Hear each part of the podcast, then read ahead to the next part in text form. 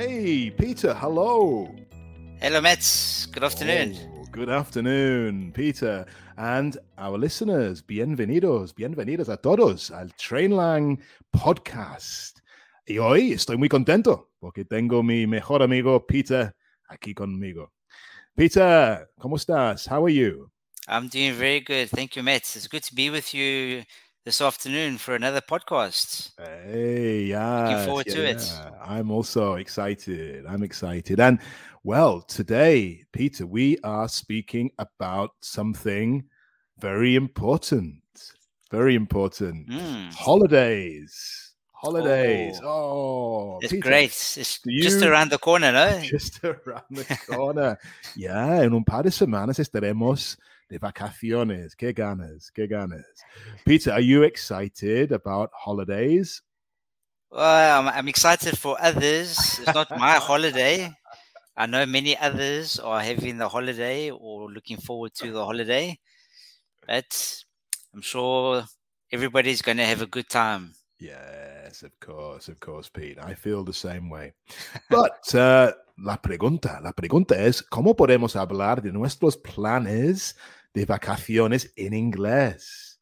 Mm, porque hay varias maneras de hacerlo. Pues mira, hoy en el podcast vamos a analizar dos maneras muy sencillas de hablar de los planes que tenemos. Vamos a hablar de will y be going to. Will y be going to. Después hablaremos de destinations. Oh, and I think, Peter, you have some holiday destinations lined up for us. Absolutely. Yeah. Y vamos a terminar hoy con una conversación entre yo y Peter sobre los planes que tenemos para holidays. Very good. So, Pete, are you are you ready? I'm ready, Mets. Let's talk about okay. holidays. Let's talk about holidays. y let's talk about will and be going to. Mm. Okay. So, vamos a empezar con will. Utilizamos will para hablar del futuro en general. Cuando queremos hablar de algo que, que vienen en general, un plan o lo que sea, pues podemos utilizar will. Pete, you Hmm. have two examples for the listeners. Absolutely, Mets. Two. Here they are. The first one. It's very hot. I will buy an ice cream. Mm. I'm sure our listeners are wanting an ice cream right now. no? And the second one, Matt, you can say, I think people will live on the moon in the future.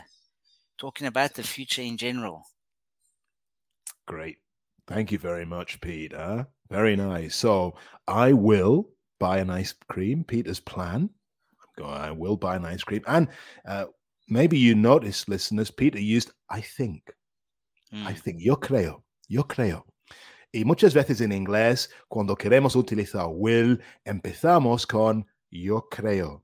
Yo creo que la gente va a vivir en, en la luna. Wow, Pete, I don't know whether that's true or not. But anyway, good example. Eh? Good example. Very good. And listeners, did you notice the structure? La estructura de las oraciones es muy sencilla.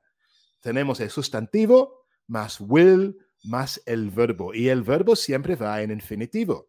Así que es fácil. Good. Para el negativo, pues utilizamos will not. Will not. Y eso suena como won't. I won't buy an ice cream. Y normalmente la gente, cuando están hablando, pues no dicen will o will not. Utilizamos la contracción y decimos I'll o you'll o he'll. Pero bueno, no te preocupes, poco a poco. Ah, Exacto. pero- Muy bien, perfecto. Pues eh, vamos a utilizar o mirar un par de ejemplos y Pete, tenemos, we have three examples here with will and won't and a contraction. Mm. So please, could you give us those examples, Pete? Yeah, very good. So, for example, the affirmative, I will go to your house later. The contraction, he will find a job soon. or she will find a job soon, they will find a job soon. Es la contracción. Y la tercera is negativo. They won't win the match. Muy bien, Pete. Uh, Mm. Thank you very much. That's good. So, uh, an example of each one that we've spoken about. Very good. Now, para hacer preguntas, la estructura simplemente cambiamos la posición del verbo auxiliar will. Eh, empezamos la oración o la pregunta con will. Will más sustantivo más el verbo en infinitivo. So, Pete, please, examples of questions with will. Very good. This is very easy, Matt. Uh, like you say, we just changed the positions. Will I go to your house later? Will he find a job soon? And will they win the match? Perfect. Yeah. Pete. Thank you very much. Huh? Very easy. Like Peter said, no need to panic with those. Okay, good. Why not Pete, I think we can talk now about going to. Going to. And Mm, sometimes it's confusing because we see be going to, but the be is el verbo ser, no? Y va cambiando. So I am going to, he is, you are. Mm, It's it's nice and easy. sí. Vale. Pues mira, utilizamos going to para hablar del futuro, pero principalmente para hablar de planes. Ok, eso es quizás la cosa importante. Going to normalmente es para cosas más firmes, las planes que tenemos, algo que sí sabemos que va a pasar. Pete, do you have any examples, please? Absolutely, Matt. I've got two examples for our listeners this afternoon. Tomorrow, we are going to watch the new Batman movie. Futuro, we are going to watch the new Batman movie. And after that, we're going to have dinner. Mm. Sounds like a good plan, Pete. I'm There, in. no? I'm Yeah. in. Yeah, very good. Good. Y hemos visto que Pete ha dicho going to porque es un plan. Es firme. Mm. Good. Pues mira, la estructura es igual de la de will, solamente cambiamos will por going to. Es fácil. Y el negativo usamos el verbo ser o be, pues in negativo, ¿no? Mm. Pete, do you have some examples for us? Maybe one of each, like you did last time. Yeah, so we can say uh, she is going to visit her family next month. And uh, the negative, I am not going to buy my second car. yeah, I think with One, one is enough, Mercedes, no? one Mercedes should be enough for you, Pete. You know, Or Ferrari, no. Yeah.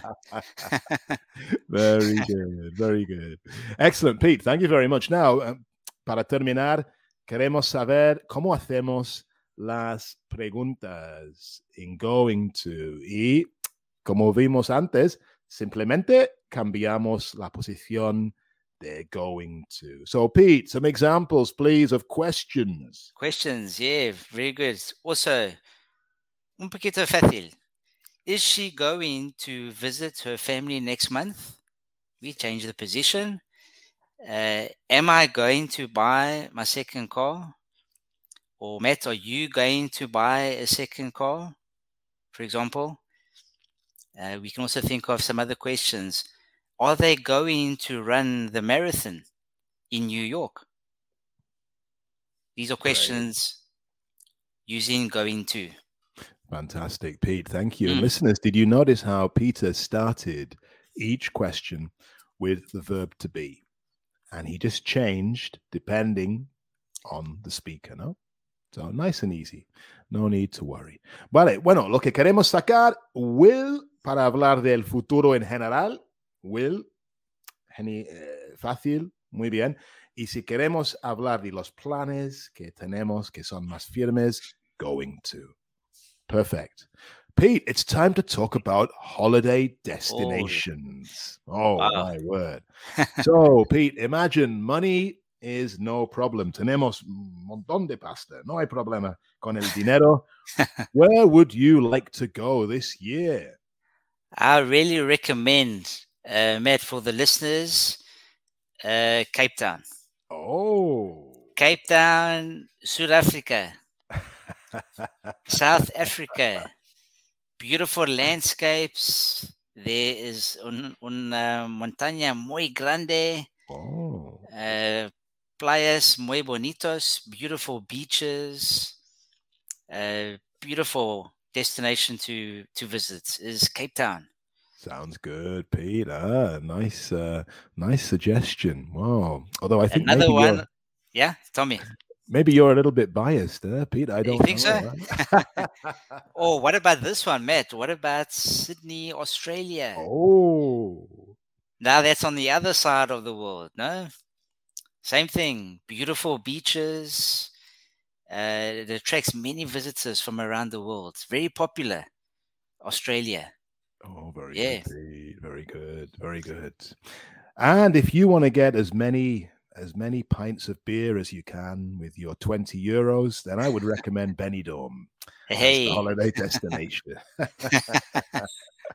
very good, Pete. Thank you very much. eh. Muchas Cheers. gracias, eh, Pete. Qué bueno. Vamos a Sudáfrica, Australia. Oh, qué bien, qué bien. Bueno, vamos a terminar con una conversación. Y como siempre, queremos que prestáis atención a ver cuántas veces vais a escuchar uh, las palabras clave de hoy. No, Pete, the key words today, can you just remind us what they were? Or what they are? well, will and going to. Talking about the future. Very good. So, Yeah. how many times do you hear in the conversation between me and Peter those words? Okay, Pete, are you ready? I'm ready, Matt. Let's do it. Hey, Peter, are you going on a holiday soon? Yes, I am. I'm going to the beach with my family. How about you, Matt? Ooh, that sounds fun. I'm going to visit my cousins in the countryside. Oh, that's nice. Will you play outside and see the animals? I will. And we're going to have picnics and explore the fields. Awesome. Wow, I'm going to build and play on the beach and swim in the ocean, Matt. That's so cool. Uh, I think your holiday is going to be better than mine. Hmm.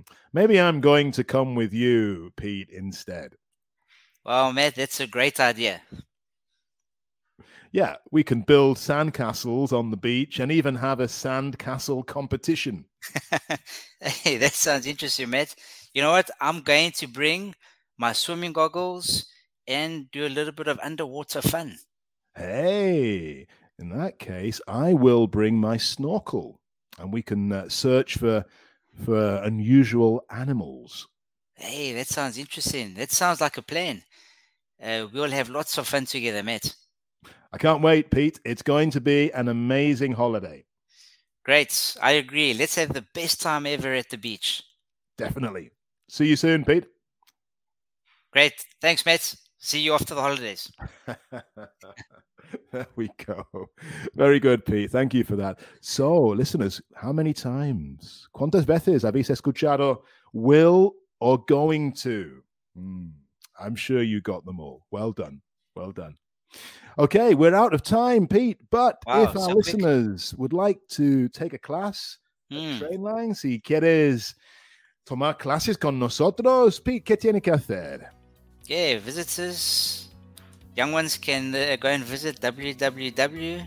Type in www.campus.trainlang.com. You can see a lot of information, some free lessons, and uh, great teachers at Trainlang as well. And you know what, Pete? I think there's still a few places left for the intensive summer courses. So Hey, very good. now's the time to go and get them before they all go. Huh? Absolutely. Pete, thank you very job, much. Matt. Well Good done. Thank you, you. very much. You thank too. you. See you next time. And enjoy the rest of the day. Hey, goodbye, Bye. everybody.